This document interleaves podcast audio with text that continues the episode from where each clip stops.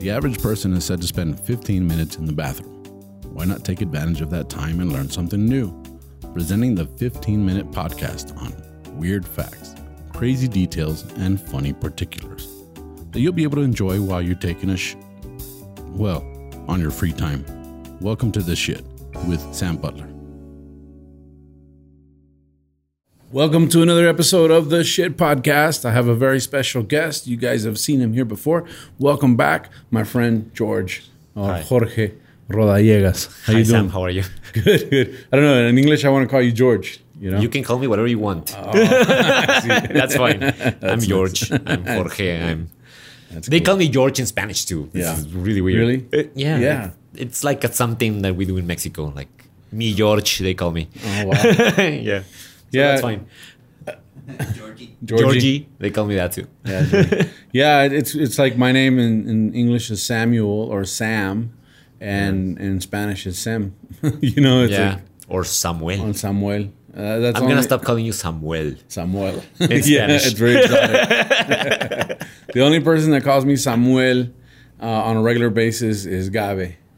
really? Yeah, yeah, I didn't know that. yeah, but she's got that. She's got that, that where she'll say, uh, and you guys know who Gabe is, Gabriela Ruiz, but she'll be like, "¿Qué pasó, Samuel? ¿Cómo está? ¿Qué estás haciendo, Samuel?" Which is which is kind of fitting because she's like very like the boss and Yeah, like she's ki- bossy, yes. She's but but but but she's kind of like still, although she's not a mom, she's like a motherly figure to all of us here at the studio. So Yes, it's like she it, is. it fits. I, I heard her last night uh, talking to uh, Joe, and she's like Jose Antonio. You know, and I'm like it's a very Gabriela Yes. thing. So it, it's ¿Qué estás haciendo, José Antonio? Yeah. Signature move. signature. Yes. So, so she has that, and, and she calls me Samuel, and and, and uh, people have noticed it and commented it on the different uh, podcasts that she she'll refer to me as Samuel. Samuel. But uh, I don't. I'm the same. I don't care if you want to call me.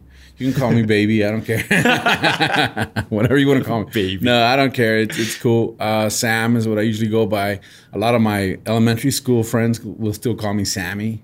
I had like one Oh, year in school where the teacher was like, "I'm going to call you Sammy," and then that stuck. And then Sammy. lot of, me. "Hey Sammy, how you doing, Sammy?" I have friends that are like, That's funny because you're huge. "Yeah." So it's we're- not like. but we're. I'm in my I'm in my 40s and I'll still run into high school friends or elementary school friends. Well, they're mostly elementary school friends that we went to high school together with.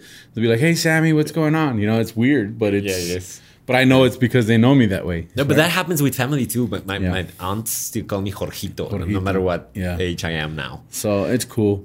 Um, but you know, I have a, a very interesting. Um, I came across this article and then I started researching it, and I was like, "Whoa!" And I know that I mean you you work in education, so I figured this would be something that a lot of us don't. I didn't know anything about this, and Okay. when I when I when I read it, I said, "That's incredible," you know. And so. I want to talk about a specific person. Her name was Sarah Rector.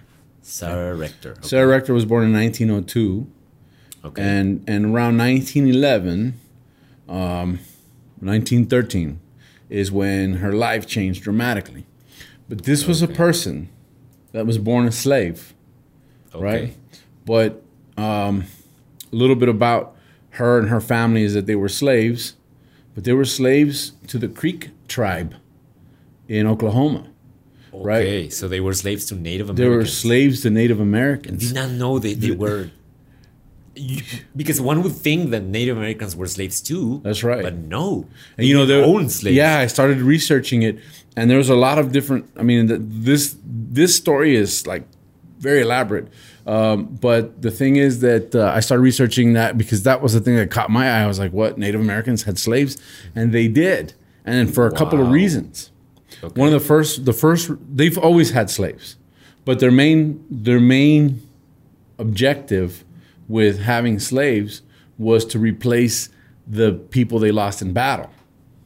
So Okay. so they would they would capture and then they would reintegrate into the tribe uh, people they would capture.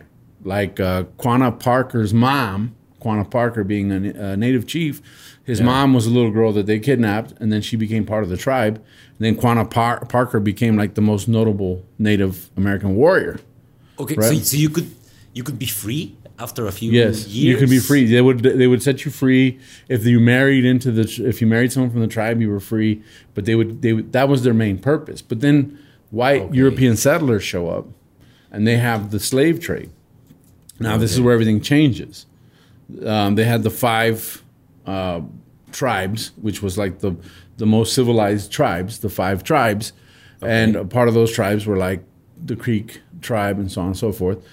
And these these tribesmen, some of them would try to befriend the Europeans by becoming European themselves, like Of in, course, in, yeah. in their traditions as part of colonialism. So look at me, I own slaves too. Yeah, just like you. Exactly. like so you. they would wear the clothes. They would try and assimilate European culture so that they, there could be a seen as equal. yeah seen as equal. Okay. The Europeans tried to enslave natives. It was harder than it seemed because the natives could escape and they knew the land Exactly. and they could evade And capture. So it was one of those things. But there were actually, and and uh, I didn't write the detail or the specific uh, battle, but there was an occasion where Native American slaves rose up and defeated militarily their captors. Of course. So then, the, so then the Europeans went like, "Whoa, let's let's rethink this. The natives aren't going to submit. They're not so good enough. Yes. so- for slaves since they couldn't get native slaves, they started bringing more slaves from Africa. from Africa." Of course. right? And so they started having an abundance of slaves, and some of the some of the tribes picked up slavery as as a way of making money. And and, and this was obvious because you know if you look at how many bales of cotton they were producing before they started having slaves, I think it was like three thousand a year. And then when they had slaves, they went to like 150,000 bales of cotton a year. This this is crazy because we don't Think about it, right? Think about that. Yeah, but they did it, and and, And the- nobody talks about the, the participation of Native Americans in slavery. That's right. And that's one of those things that it's like, whoa. Oh, that's like the first thing that blew my mind. Yes, Right. It's mind blowing. And and it's not even the topic. you know, it's it we're uh it, Let, it's let me tell you just one more thing Yeah, that yeah, blew yeah. my mind. You said she she was born in 1902, 1902. and and it's so crazy to think that 1902 feels Well- so close. Yes. It, I know it's really far; it's more than 100 years, but it feels close. And slavery was still a thing. yeah, let me clarify. Her her grandparents were slaves. Yeah, And her parents were still young when slavery was abolished. She was not born a slave, her family was. She was born after the slaves Oh, had been oh, okay. freed. okay. But she was in Oklahoma. The Jim Crow laws still applied. You know, the segregation and everything. It was very tough to be a, a black citizen in the United States in the 1900s. So you weren't really free. Yeah, well, You were- No, you weren't really I mean, free. not even not even now. You can still argue. You can still argue that there's uh, oppression and there's certain things happening. I mean, Of you course. see it. Yes. But what happens is because they were slaves to the tribe and the tribe was on a reservation Yes. right? So the, reser- the reservations have a different government than the U.S. government, own but laws. they but they also work with the government because they have it's like you have your own laws. So what happens when when um, the Thirteenth Amendment happens, the emancipation of the slaves? The Indians have to give these slaves that they are now freed, freedmen, they have to give them tribal rights. So now they became part of the tribe. And since they're part of the tribe, they have a right to land. Okay. So they're so so now her family, her father, her mother, everybody, all her siblings get their own piece of land. As, course. as part of the agreement because now they're part of the they're freed men but part of the tribe. Of So course. so the story gets to where this girl gets a piece of land. And it, and this was also oppressive because there was a federal tax on the land. So Holy sh- so they still they still had to pay taxes on the land that they got, right? Like an annual tax. But I got nothing. Yeah, I got nothing, and it was like thirty dollars a year, which was very a lot of money for that time. Uh, you're probably looking at you're probably looking at something like a thousand dollars a year in today's money. Okay. Thirty dollars, Adjusting for inflation. yeah, inflation. About thirty dollars a year was the tax, and it got so oppressive that her dad tried to sell the land, but because it was a land grant from the U.S. government to the native tribe and the tribe to them, it was not sellable. Yeah, it was impossible. It was impossible. So they almost got it foreclosed on because they couldn't make the taxes. And the dad worked as a farmer on another farm to make enough money to kind of pay for stuff, but it got to where it was really oppressive. They gave her a piece of land that was like 20 miles outside of the town. And it was a piece of land that nobody liked. It had rocks. It was unfarmable. It was terrible. She got the worst land, and The worst- then she had to pay taxes on the Then she had to worst pay land. ta- on the worst possible land. That's terrible. Right? But this is where you go, yes, karma. Because the dad, in desperation to make the tax payments, leases it to Standard Oil. Okay. And Standard Oil at the time, you know, the Rockefellers, yes. they drill and they find an oil gusher there. Holy She becomes a millionaire overnight. Wow. Like a millionaire. They said that her very first payment was like five bucks. Like the very first day was like five bucks, which was like $130 or and she looked at it and went, Wow, this is she was an eleven year old girl. okay, right. for one day. For- but that was like the very first day. She got to where she was making, um, and I'm not going to look at the, the real numbers here, but it was it was something like um, three hundred dollars a day. So that's like getting seventy five hundred dollars a day in today's money, seven thousand five hundred a day, Holy shit, that's Right. a, a lot of a lot. money And it was something like three million dollars a year in that time. in that time. So she became the richest black person in America overnight. Wow. Right. She's making three million dollars a year. They find an oil gusher. She's she's getting all this money, um, but Yeah, I knew there was gonna be a but, but it's the South. yeah. I mean, it's Oklahoma. It, it's still under Jim Crow laws, right? So yeah. she could not get all that money. They had a, a Ah, caretaker, a white person that would administer funds. Okay, so she was like the old school Britney Spears. That's what you're telling Pretty me. much, yeah. yeah. so, so they they they would assign someone. The court would assign someone to manage her money, Okay. and she was still living in rags. She was still having a hard time. Oh, god Right? damn it. But this was such a sensational uh, happening that the headlines uh, started talking about how she became a millionaire overnight, struck struck it rich with oil, that it caught the attention of the NAACP Okay. and Booker T. Washington and a lot of the different uh, prominent figures of the time. So they come to her rescue, they sue, and they get they get the rights to manage her funds, to allow her to manage her funds. So all of a sudden she has access to all this cash. So Okay. Which is great. great. It was amazing. First thing Yeah. she does. I mean, this was a thing, uh, and it was pressure. It was media pressure that that turned the tides for her. So uh, some of the articles that I read said she went and bought shoes, which were really uncomfortable for her because she never wore shoes before. So that gives you an idea. But she saw the necessity of wearing shoes. She had a horse and carriage for the first time, and she was she was riding around in a little horse-drawn buggy, which was a big deal for 1914. Yeah, and you know, and you start you start to think about uh, all the things that happen. Uh, How sad that it's only when the media gets involved that things change. that's right. When everybody pays attention.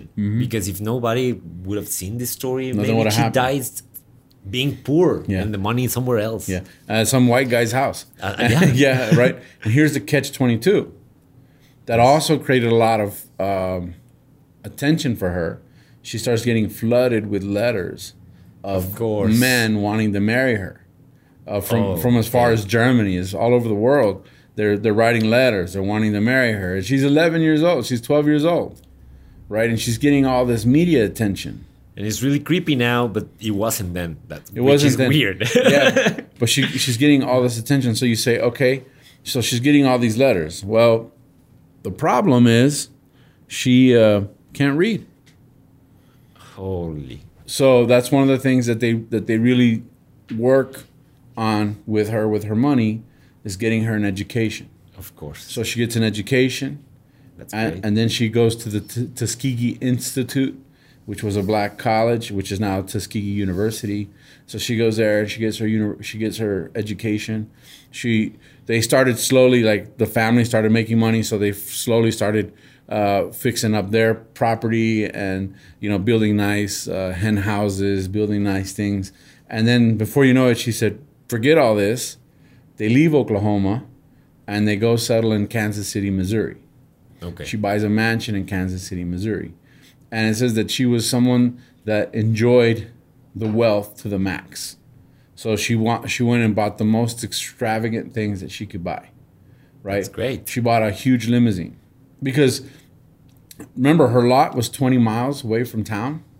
She Yes. she she when she went to elementary school and got well when she went to school to get her elementary school education, Yeah. she was walking 2 miles each day, each way No to go to school. No, well, this was I think she had shoes, and then she got the buggy, and then now she was riding her buggy. But Okay. Oh, she- yeah, yeah. But she realized how hard it was for people to go to school, so she buys the the biggest, most extravagant limousine that she can buy, Okay. and she and she hires a chauffeur, and she has the chauffeur pick up kids and drive them to school every morning. And drop off kids. So this guy was just driving kids to school every morning, Of course. uh, with with her new limousine. she And became a legend. yeah, she became a legend. She had she bought a big old mansion in Kansas City.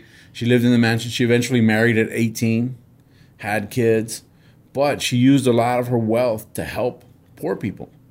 And and she had no problem in it. She just she devoted a lot of which is a which is a really good example of of what to do when you have that kind of money, right? Yes, it is. And Oh, I thought this was gonna be a really, really sad story. no, this is a great story. It's a great story. It's a great story, and It started really badly. I, I thought you were gonna go dark on me. Yeah, here. but it's like it's, I mean, there's still there. Um, when she went to Tuskegee, uh, Tuskegee Institute, Booker T. Washington took Yeah. up residency there, okay. and he stayed there the whole time she was there, like a mentor, like to protect her. I mean, That's Booker T. Washington was the most prestigious civil rights activist uh, Of the time, of the yeah. time, you know. And so he's there. He's like, we're gonna make sure she's good, you know. That's so, amazing. And this was like something that was very good for the black community. It was like of course, and I and I assume she helped them a lot too. she helped everybody. Well, I mean that that's the thing is that she she was very very extravagant with her with her fortune, and she used it to help people. Now the is great. shit part of this whole thing, the thing that I went Uh, yeah. When she was in Oklahoma, and became the richest. She became the richest black person alive. The Oklahoma Supreme Court decided that they would grant her uh, citizenship as a white person because the fact that she was black and rich scared white people, Of course. right? So, But it's been it's been the same ever since, right? I mean, Yeah, I with enough money, you Yeah. became white. You become white. you become white. and that's exactly what they did. But they mo- they actually Damn. did something to declare her white. You There- know, oh, yeah. shit. So there was like a legal document yeah, declaring her yeah, white. to declare her white. Oh my so that she, God, so that she, so that she could enjoy all the freedoms of a white person, because she she was so wealthy. She was she was su- super wealthy for the time, and she was so wealthy that it scared people. They said, yeah, she, and she was kind of light skinned. I saw some pictures, so she had a lot of uh, African American features, but they're like it can't be there. There can't be a Native American black person that's richer than everybody. Of course, So- because that's so- that's the way of controlling her too. Because Yeah. it's one of us. Yeah, By making you one of us, you, you will never be, go against us because That's you're one of us. Holy shit, that's Right. racism to the max. right. And that and that's exactly the point is that it shows how far racism, uh, to what extreme racism would, would go. To the fact that it's impossible you, for you to be black and successful, so you must be white. Not only must you be white, we're going to we're going to legally declare you white. Right? Everything everything that I fear about you is gone because you have money now. you have So money now. Let's make you white. So let's make you white because it's not good for our PR for you to be black. black. I mean, you're what are you gonna do next? Start it starts inspiring other black people to become right. rich? No, no, no, no, no. No, We no. can have that. So you're white now. You're white. now. terrible shit. Oh my Yeah. god. So, so that's this episode of the shit. Sarah Rector. I think that obviously we're limited on time. There's a lot you can research, but I found myself in this rabbit hole of just Information. information that I had never heard of in my life. And I'm, I'm I consider myself a pretty history buff guy, but I'm, I'm uh, you But know, isn't that interesting too? I mean, this story is amazing. That's right. And we should know it. There should be movies about this. that's right. But, it's not there. It's suppressed. Of course, because Black history is not where it should be. Uh, give me stories- Tyler Perry on the phone. He's gonna do it like that. Let's make No, this. no, Let's no, make this show. Pitch it. Let's, pitch, it. No, seriously, Yeah. that's the problem with with this thing, and, and that's why racism is, is, is what it is today. That's right. Nobody's telling these stories. Nobody's telling the story. Well, But we now we are. now we are, and this is the kind of stuff I love because it it it also it it it uh, it's it like you said it's such a conflict because we have a narrative about Native Americans and and I know a lot of Native Americans. I, I have shows in casinos all the time, and they're they're great people. And of course, I don't attribute that to them, but to to, to un- the, what this is part of the history of of Yes. of America. And you go, how not only how toxic was the European mindset? Oh, one of the things they would get mad at the tribes because they weren't mean enough to their slaves. Right. So they so they would volunteer they, they would volunteer to have white men go run their plantations for them so that they can put things in order. You know, so of course. you look at this and you see how toxic and how contagious that that is that mindset, and that's something that we have to be aware of on our daily on our on our daily things. Are we being influenced by people? yeah, You know? sadly, hatred spreads mm-hmm. faster than love, dude. Yeah. So You have to be very careful with that shit. I know. I'm sitting here like dumbfounded by the by the story of Sarah Rector, and of course, I did the research for the podcast, but I'm gonna read more. I like course, like like there's so much more like there's so much more to know about this this whole situation. And I, But- I can imagine that there are a lot of more stories like this. yeah, but it's awesome. Um, karma or whatever you want to call it. She got her money. She she got the ugliest piece of land, and it was the richest piece of land you could possibly get. And so that ends this episode of the Shit Podcast, the Sarah Rector story. Thank you for joining me, George. No, thank you for inviting me. Had yeah, a great time. yeah, thank you. And we'll have you back soon enough. Uh, Thank you. wh- where can people find you on social media? I'm like um, like my name everywhere, Jorge Rodallegas. You can find me like that. Cool. Uh, follow my page. Follow me on Instagram. Follow me on Twitter, and that's it. Uh, cool. And there's a international uh, Theater festival. theater festival coming to Juarez. Yeah, the name is uh, Sexto Festival de, Teatro Sin Fronteras. It's in it's in Telón de Arena here in Juarez.